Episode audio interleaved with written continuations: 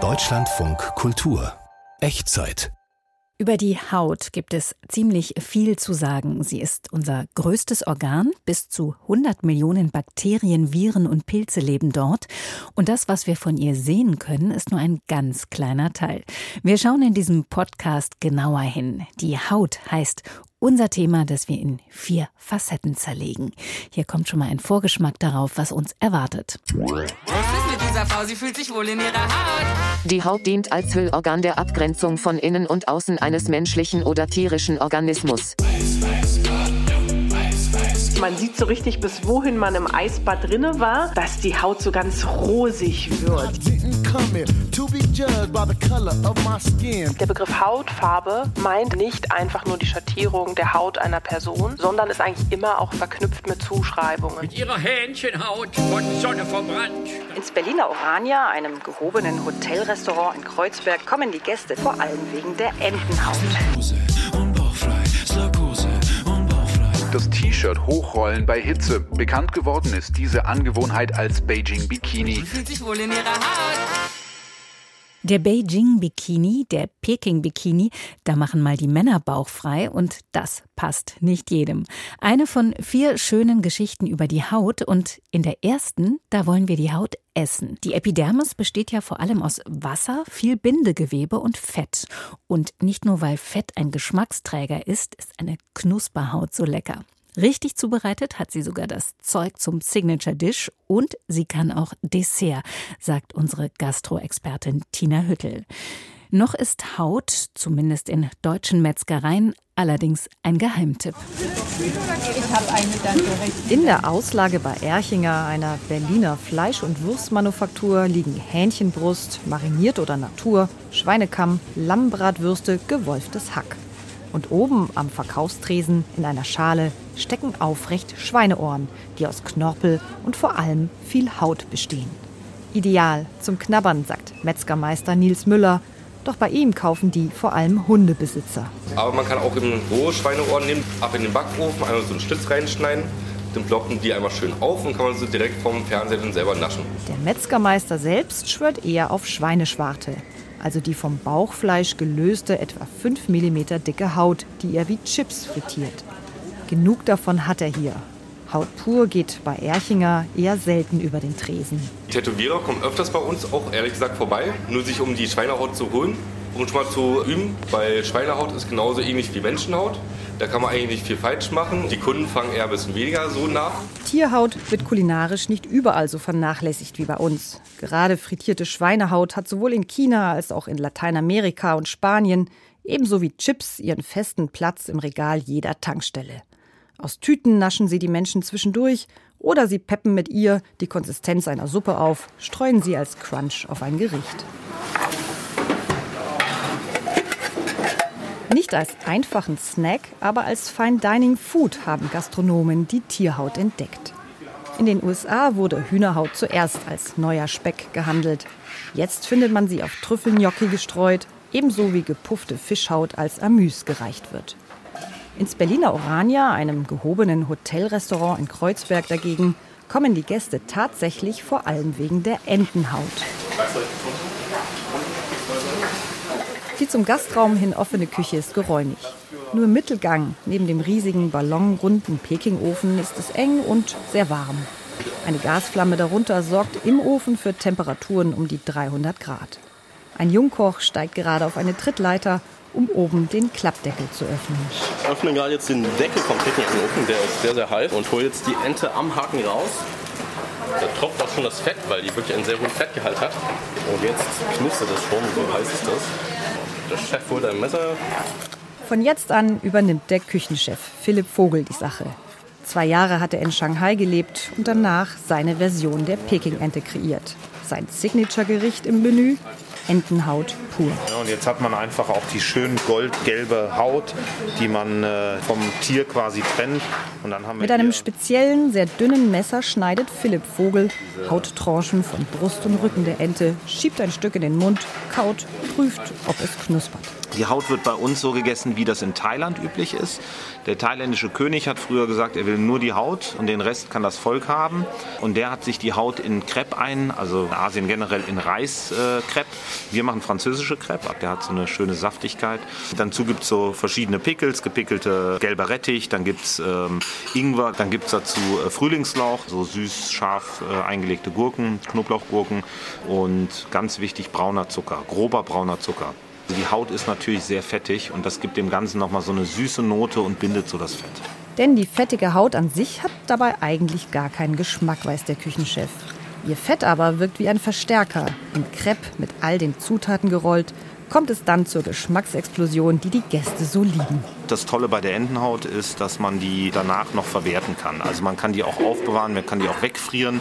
Wir haben einige Gerichte auch noch mit der Entenhaut. Wir machen zum Beispiel eine Entenpizza, da kommt die oben drauf. Das ist ein Signature bei uns aus der Bar. Ähnlich wie Parmesanhobel, einfach auf der Pizza drauf, so Stücke von der Haut. Und das gibt dann da nochmal so diese Peking-Enten-Idee. Entenhaut auf dem Teller ist aus dem Orania nicht mehr wegzudenken. Sogar ein Dessert hat Philipp Vogel damit schon mal kreiert. Einen Pfannkuchen, beziehungsweise Berliner oder Krapfen, wie man anderswo sagt, mit einer Vanille-Yuzu-Creme gefüllt und krosser Entenhaut oben auf der Glasur. Diese salz-süße Kombination ist natürlich auch was, was total ja, lecker ist. Ne? Den habe ich verpasst. Entenhaut im Dessert, das klingt auf jeden Fall interessant. Hautessen geht übrigens auch vegan. Hähnchenhaut aus Reispapier ist eine Gourmet-Empfehlung auf TikTok. Wir sprechen heute über die Haut und wenn ich dieses Wort jetzt noch mit Kälte kombiniere, dann bekomme ich schon fast automatisch eine Gänsehaut. Das ist schon die erste sichtbare Reaktion der Haut auf die Kälte. Die kennen wir alle, genauso wie die Kühlpads, damit Schwellungen zurückgehen oder die roten Wangen nach dem Winterspaziergang oder neuerdings auch beim Eisbaden. Das ist nur eine von vielen Kälteanwendungen, die zuletzt ziemlich populär geworden sind. Was niedrige Temperaturen mit unserer Haut machen, das wollen wir uns in der Echtzeit jetzt mal genauer anschauen. Katharina Kühn hat ein paar Methoden für uns ausprobiert. Hallo. Hallo.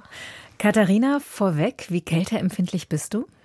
Also ich bin Typ Frostbeule. Mir ist sehr schnell zu kalt. Ich bin kein Winterfan. Aber um mich herum gab es eben so viele, die auf das Eisbaden schwören. Dann wollte ich das natürlich auch ausprobieren und bin mit einer Gruppe wagemutiger Freiwilliger unter Anleitung von Moritz Rost zwei Minuten in ein Eisbad geschwommen. So, also hier hört man, wie ein Mitbader ins Wasser steigt und Moritz Ross ihm gut zuredet. Das war leider sehr windig, aber ich glaube, man hört, man spürt die Kälte doch etwas. Ja, wie war das für dich? sehr kalt. Also man bleibt eben zwei Minuten da drin und ich habe dann auch noch meine Hände mit ins Wasser genommen. Viele lassen die über dem Wasserspiegel draußen und das war total heftig. Also danach hat es bestimmt 20 Minuten gedauert, bis meine Hände und meine Füße wieder warm waren und ich habe richtig geschlottert am ganzen Körper und meine Haut war eben überall schön rot. Ja, das klingt ja erstmal nicht so prickelnd. Meistens hört man ja davon, was das Eisbaden äh, Tolles mit dem Körper macht, zum Beispiel das Immunsystem ankurbelt oder Glücksgefühle hervorruft. Was macht es mit der Haut? Ja, das habe ich dann einige Tage später auch noch mal gefragt, weil wirklich direkt nach dem Eisbaden war ich gar nicht in der Lage, ein Aufnahmegerät zu halten.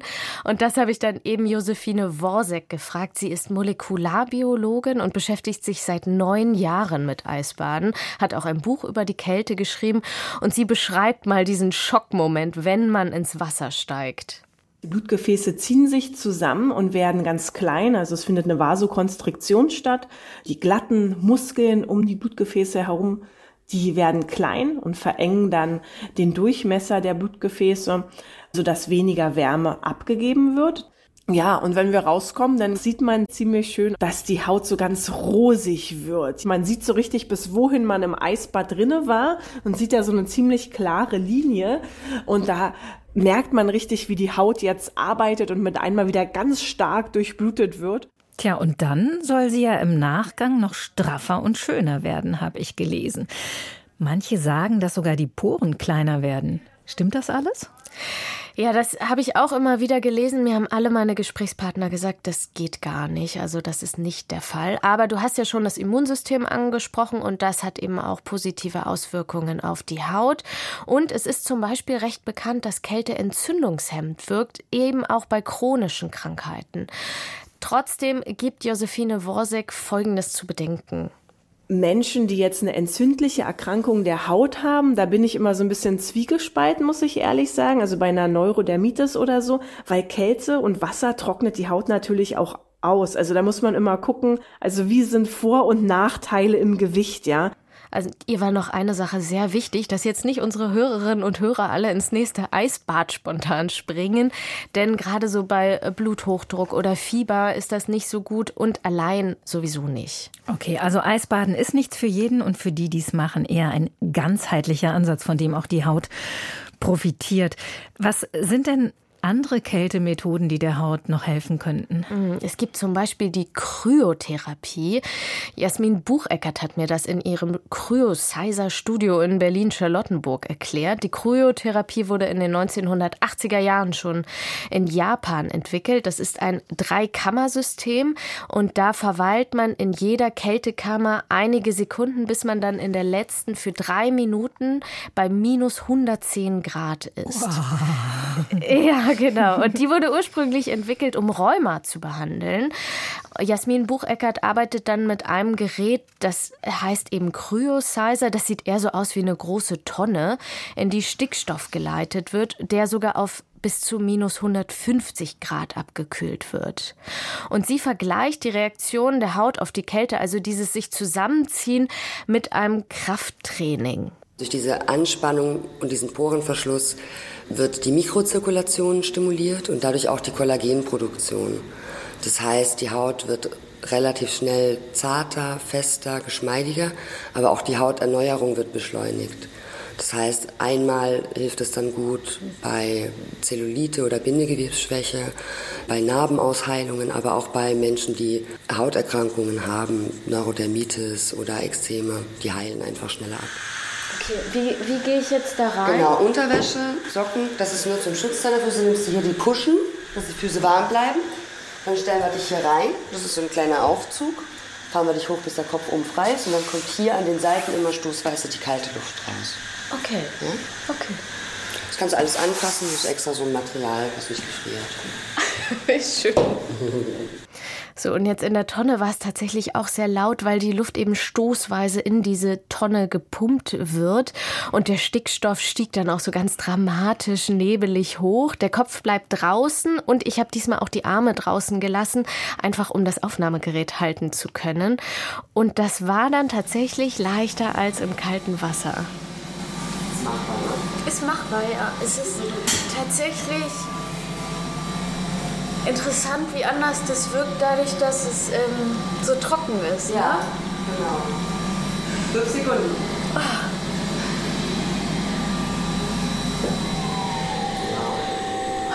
Das war's. Und ich fahre langsam wieder runter. Ich glaube, ich habe auch noch nie eine Recherche gemacht, wo ich so schnell in Unterwäsche vor meinem Interviewpartner stand. Aber ein bisschen glücklich warst du schon auch, als vorbei war, oder? Das hat man doch schon recht deutlich rausgehört. Wie ging es dir denn nach dieser Kältebehandlung? Ja, es war eben leichter, aber ich hatte schon danach das Gefühl, noch etwas so nachzufrösteln. Aber die Haut hat sich entspannt angefühlt und ich hatte tatsächlich schon gute Laune. Ja, das ist ja auch schon mal ein positives Ergebnis jetzt jenseits ähm, der Haut. Aber damit die sich verbessert, müsste man das wahrscheinlich auch regelmäßiger machen, oder? Ja, auf jeden Fall. Gibt es denn auch Kältebehandlungen, mit denen man dauerhaft was verändern kann? Ja, also ich habe mich noch ähm, mit einer weiteren Behandlung beschäftigt, der Kryolipolyse. Und da werden gezielt Fettpolster beseitigt. Das wollte ich jetzt nicht selber ausprobieren, aber ich habe mit dem Dermatologen Christian Merkel vom Hautzentrum an der Oper in München gesprochen und der hat mir erklärt, wie das funktioniert. Die Methode funktioniert so, dass man das Fettgewebe auf eine definierte Temperatur runterkühlt und die Fettzellen dann zerplatzen. Und dann werden diese Fettzellen durch den Lymphabfluss abgebaut und über Leber und Niere ausgeschieden. Das heißt, man hat auch kein Sofortergebnis, sondern so eine Kryolipolyse dauert ungefähr 35 bis 50 Minuten pro Behandlungsareal. Und dann muss man warten. Das Ergebnis kommt so nach drei bis vier Monaten ungefähr. Die Haut wird übrigens dadurch nicht angegriffen und laut Merkel sogar gestrafft. Und ich habe dann noch nach ein paar anderen Anwendungen gefragt, auf die ich in der Recherche gestoßen bin. Zum Beispiel gibt es das Face Icing oder Skin Icing. Da wird nur das Gesicht mit eisiger Luft behandelt. Das hat die Praxis auch ausprobiert, aber sie bieten das nicht an, weil sie eben keinen langfristigen Effekt feststellen konnten. Das sind alles recht kostspielige Angelegenheiten, außer eben wenn du privat nun in den See steigst zum Eisbaden oder halt kalt duschst. Und da erschien noch eine recht günstige Methode, die ich auf TikTok gesehen habe. Ähm, Frozen Cucumber heißt da der Hashtag. Da reiben sich Userinnen mit einer gefrorenen Gurke über das Gesicht. Und das kann aber laut Christian Merkel wirklich zu kleinen Erfrierungen führen. Und steril ist die Gurke ja auch nicht. Also das ist nicht zu empfehlen. Dann sei es doch sinnvoller, zum Beispiel bei geschwollener Haut am Morgen die Gesichtscreme einfach im Kühlschrank aufzubewahren und dann einen kleinen abschwellenden Effekt zu haben. Das ist doch mal wirklich eine alltagstaugliche Empfehlung und äh, mit der kann man, glaube ich, auch ganz gut einsteigen in das Thema Kälte und Haut. Katharina Kühn, vielen Dank, dass du äh, mit so viel Körpereinsatz für uns recherchiert hast. Gern.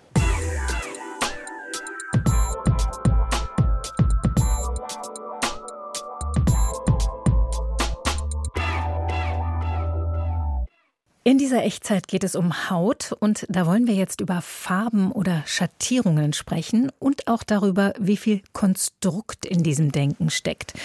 Wie wir im Alltag selbstbewusster und sensibler mit Zuschreibungen umgehen können. Auch darüber spreche ich jetzt mit Josephine Apraku. Sie hat mein Workbook zu Rassismus geschrieben. Hallo. Hallo, vielen Dank für die Einladung. Frau Praku, Sie sagen nicht Hautfarbe, sondern lieber Hautschattierung, wenn es um den Farbton menschlicher Haut geht. Warum finden Sie, dass das der bessere Begriff ist? Meine Erfahrung ist im Rahmen meiner Arbeit, dass Menschen oft sprechen über Diskriminierung aufgrund von Hautfarbe, wenn sie Rassismus meinen. Und tatsächlich ist es etwas komplexer. Rassismus bezieht sich nicht ausschließlich auf die Hautfarbe. Und gleichzeitig ist es aber so, dass Hautschattierungen im Kontext von Rassismus mit Bedeutung aufgeladen sind. Das heißt, der Begriff Hautfarbe meint also aus dieser Perspektive eben nicht einfach nur die Schattierung der Haut einer Person, sondern ist eigentlich immer auch verknüpft mit Zuschreibungen. Zum Beispiel dunkle Hautschattierung gleich negative Zuschreibungen, also dass schwarzen Menschen beispielsweise unterstellt wird, besonders kriminell zu sein. Das ist ja nicht immer so gewesen. Wenn wir auf Haut schauen, dann tun wir das, ohne dass wir das merken, natürlich auch im Kontext unserer Zeit. Und was viele vielleicht auch nicht wissen, ist, dass in früheren Jahrhunderten Farbadjektive für Hauttöne ganz anders verwendet wurden. Also da wurde zum Beispiel auch von roten Holländern gesprochen oder schwarzen Deutschen und weiß galt als unmännlich. Wann und warum hat sich unser Blick auf die Haut denn verändert? Ganz wesentlich natürlich in der Kolonialzeit, das heißt ab ungefähr 1492.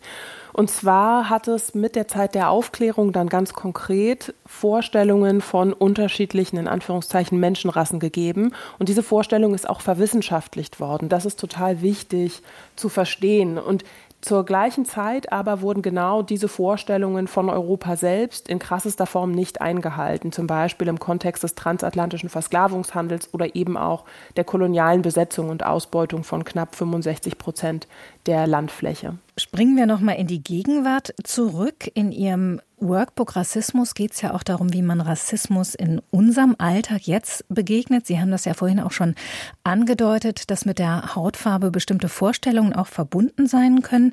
Ähm, können Sie da vielleicht noch mal ein paar ganz alltagsnahe Beispiele geben, wo das eine Rolle spielt, die Hautfarben, ihre Schattierungen und äh, die Zuschreibungen, die damit verbunden sind? Also ich würde das vielleicht so ein bisschen aufteilen. Welche Menschen werden repräsentiert? Also diese Fragen sind natürlich relevant, aber zum Beispiel auch, für wen gibt es Produkte im Hinblick auf Hautschattierung? Dazu kann zum Beispiel sowas gehören wie Strumpfhosen, die in Anführungszeichen Hautfarben sein sollen, beispielsweise Make-up können hier Sachen sein. Pflaster waren zwischenzeitlich auch schon schon in der Diskussion. Also hier mal auf so einer ganz pragmatischen Ebene, wer wird hier eigentlich ganz konkret mitgedacht und wer wird hier auch als Norm oftmals dargestellt. Und das sind bis in die Gegenwart weiße Menschen. Ein anderer Aspekt könnte aber zum Beispiel auch sowas sein, wie wenn wir über Racial Profiling sprechen. Auch da haben natürlich Äußerlichkeiten eine zentrale Relevanz und die findet sich einerseits natürlich in der tatsächlichen Praxis von Racial Profiling, also der verdachtsunabhängigen Kontrolle von Menschen und Personengruppen. Aber die ist natürlich auch relevant, diese Perspektive, wenn wir uns zum Beispiel anschauen, wie Material für den Polizeiunterricht gestaltet ist. Da haben wir natürlich Täterinnenprofile, die anhand von rassistischen Zuschreibungen und nicht zuletzt natürlich auch anhand von Hautschattierungen funktionieren. Menschen, die im aktuellen Rassismusdiskurs sensibel sein wollen, sind oft verunsichert, wie sie Begriffe richtig verwenden. POC, also People of Color oder BPOC, also Black and People of Color, sind Selbstbezeichnungen der Community. Auch da geht es ja um Hautschattierungen, oder? Also eigentlich geht es bei den Selbstbezeichnungen, und das ist für viele Leute, glaube ich, oft schwer zu durchsteigen, überhaupt nicht um Hautschattierungen. Selbst wenn ich die Selbstbezeichnung schwarz beispielsweise verwende, spreche ich nicht über meine spezifische Hautschattierung, sondern schwarze Menschen haben natürlich sehr unterschiedliche Hautschattierungen, sehr helle Hautschattierungen, sehr dunkle Hautschattierungen, alles zwischendrin eben auch. Das heißt, wenn ich die Begriffe schwarz, BIPOC, People of Color zum Beispiel verwende, dann spreche ich eigentlich sehr konkret über Positionen im Zusammenhang mit Rassismus. Das heißt, ich spreche eigentlich über die Machtverteilung in unserer Gesellschaft. Und genau deshalb ist es ja auch so wichtig, weiße Menschen als weiß zu bezeichnen, um genau nämlich nochmal auch auf diese gesellschaftliche Macht einzugehen, über die überhaupt sprechen zu können. Und da geht es eigentlich dann sehr konkret um andere Fragen, nämlich wer hat Zugang zum Beispiel zum Arbeitsmarkt, zu Bildung, zu gesundheitlicher Versorgung. All das wird sozusagen auch anhand von Rassismus in unserer Gesellschaft strukturiert. Das heißt, wenn ich also diese Selbstbezeichnungen verwende, spreche ich nie über Hautschattierungen. Auch weiße Menschen haben ja unterschiedliche Hautschattierungen sondern ich spreche über ganz konkret den Zugang zu Macht in unserer Gesellschaft, den Zugang zu gesellschaftlich relevanten Ressourcen beispielsweise. Wir hatten vorhin schon über äh, Schrumpfhosen gesprochen und über Make-up. Jetzt gibt es ja in vielen Bereichen auch äh, den Versuch, eben unterschiedliche Hautschattierungen aufzugreifen. So ein ganz praxisnahes Alltagsbeispiel wären zum Beispiel auch die Emojis von gelb über rosa bis hellbraun. Reproduziert das aus Ihrer Sicht vielleicht auch ein rassistisches Konzept oder würden Sie das eher begrüßen? Also ich würde erstmal sagen, dass die Darstellung unterschiedlicher Hautschattierungen natürlich erstmal nicht Rassismus reproduziert, sondern es geht ja eigentlich darum, überhaupt mal die Menschen, die in unserer Gesellschaft leben, zu repräsentieren, überhaupt zu sagen, okay, also diese unterschiedlichen Hautschattierungen zum Beispiel gibt es, wobei Emojis natürlich also so mäßig viel Differenz sozusagen zulassen. Ähm, ich glaube, der Punkt, der für uns immer wieder wichtig ist zu verstehen, ist, Rassismus und das Wiederholen von Rassismus ist tatsächlich die Verknüpfung von Hautschattierung und Zuschreibung. Für weiße Menschen eben positive Zuschreibungen, für Menschen, die nicht als weiß wahrgenommen werden, eben negative Zuschreibungen. Von daher würde ich sagen, erstmal ist es, glaube ich, eine schöne Sache, dass es unterschiedliche Emojis gibt. Die Frage ist dann vielleicht ein bisschen auch eine Frage vom Umgang. Die meisten Leute verwenden ja übrigens, habe ich gelesen, das fand ich auch ganz interessant, den gelben Daumen und gar nicht den der zu ihrer Hautfarbe unbedingt passt. Was halten Sie denn davon, wenn zum Beispiel weiße Menschen aus Solidarität äh, die dunkleren Hautton auswählen und zum Beispiel den braunen Daumen zeigen? Ich glaube, das ist sicherlich in gewisser Weise auch so ein bisschen eine persönliche Frage.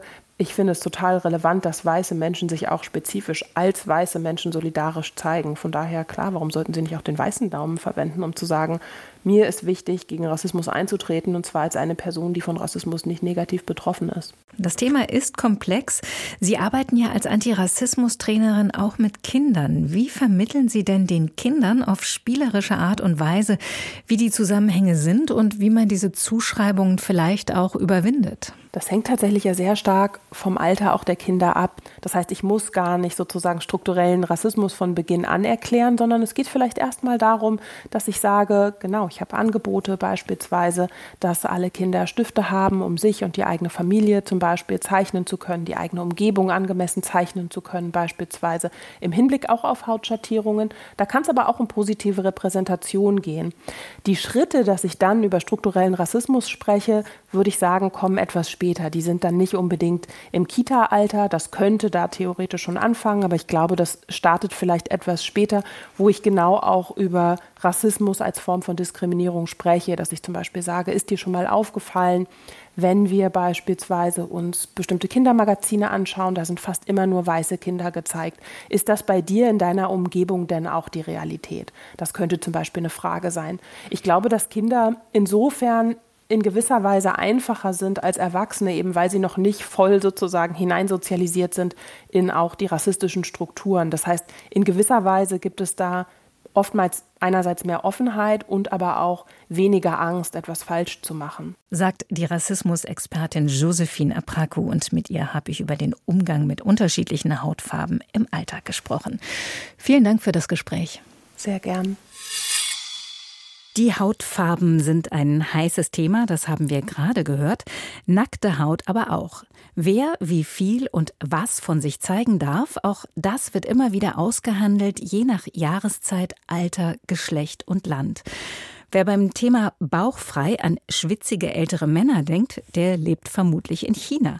Benjamin Eisel erklärt uns jetzt den Beijing-Bikini, der nicht nur in Peking so ziemlich überall getragen wird. Die Shengfu Xiaoguan Markthalle im Pekinger Stadtteil Chaoyang. An den Gemüseständen drängen sich die Kunden. Die Verkäuferinnen bieten Kohl, Möhren, Äpfel und Kirschen zum Sonderpreis an. Während drin wegen der Klimaanlage angenehme 25 Grad herrschen, sind es draußen knapp 40. Zu warm für Herrn Lu, der seinen Rufnamen nicht nennen will. Er steht vor dem westlichen Eingang der Markthalle und schnauft einen Moment durch. Der 60-Jährige hat sein T-Shirt hochgerollt bis unter die Achseln, die Arme verschränkt über seinem rundlichen Bauch. Damit fühle ich mich schon ein bisschen kühler, der Schweiß ist weg. Das machen alle so, wenn es heiß ist und man sich abkühlen will, nicht nur ich. Das T-Shirt hochrollen bei Hitze. Bekannt geworden ist diese Angewohnheit als Beijing Bikini. Dabei tragen Männer auch außerhalb der chinesischen Hauptstadt gern bauchfrei. Auf Chinesisch werden die Männer mit den nackten Bäuchen auch Bang Ye genannt, frei übersetzt etwa entblößter Opa. Doch in den letzten Jahren ist der Beijing Bikini seltener geworden. Der regierenden kommunistischen Partei ist er ein Dorn im Auge. Immer wieder schreiben die Propagandamedien gegen die nackten Männerbäuche an, unzivilisiert sei die Angewohnheit. Der Beijing Bikini passt nicht zum Bild einer aufstrebenden Weltmacht. Das findet auch der 70-jährige Han Lihua. Das ist doch unzivilisiert. Ich bin in Peking aufgewachsen. Schon als ich klein war, waren manche Leute halbnackt. Ich fand das damals schon nicht gut. Egal wie heiß es ist, ich würde nie halbnackt rumlaufen.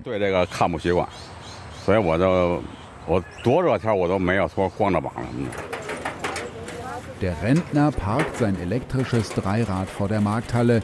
Hinten auf der kleinen Pritsche sitzt sein Pudel kahl geschoren wegen der Hitze. Sollte man den Beijing Bikini verbieten? Regeln gibt es viele, aber alle Menschen wissen doch, dass man sich nicht unzivilisiert verhalten sollte und trotzdem machen es manche. Von klein auf in der Schule lehrt uns die kommunistische Partei, nicht auf den Boden spucken, nicht einfach irgendwo seinen Stuhlgang verrichten oder überall hinpinkeln. Alle wissen das. Und trotzdem denkt irgendjemand immer, ach, das stört schon niemanden, dagegen kann man doch nichts machen.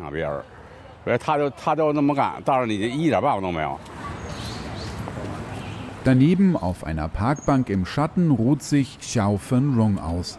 Sie fächert sich mit einem Handfächer zu. Die 51-jährige Pekingerin findet den Beijing Bikini nicht ansehnlich. Frauen fühlen sich oft unwohl dabei. Man sollte sich normal anziehen, aber diese Männer rollen einfach ihr Hemd hoch.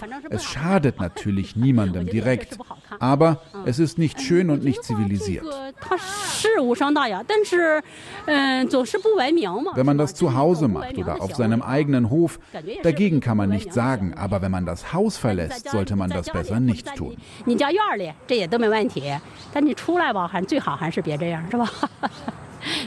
Besonders häufig sieht man die entblößten Bäuche in den aufgeheizten chinesischen Städten abends in einfachen Restaurants, ein paar Plastikhocker auf dem Gehweg, Grillspieße, Bier, Zigaretten und der Beijing Bikini, das gehört schon fast zusammen.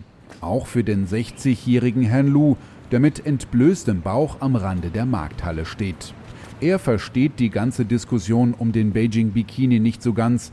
Für ihn hat die Angewohnheit sogar noch einen Gesundheitseffekt. Wir können gern über zivilisiertes Verhalten reden, aber seit dem Altertum wird das doch so praktiziert, egal wo auf der Welt. Bei Hitze sieht man Männer mit nacktem Oberkörper.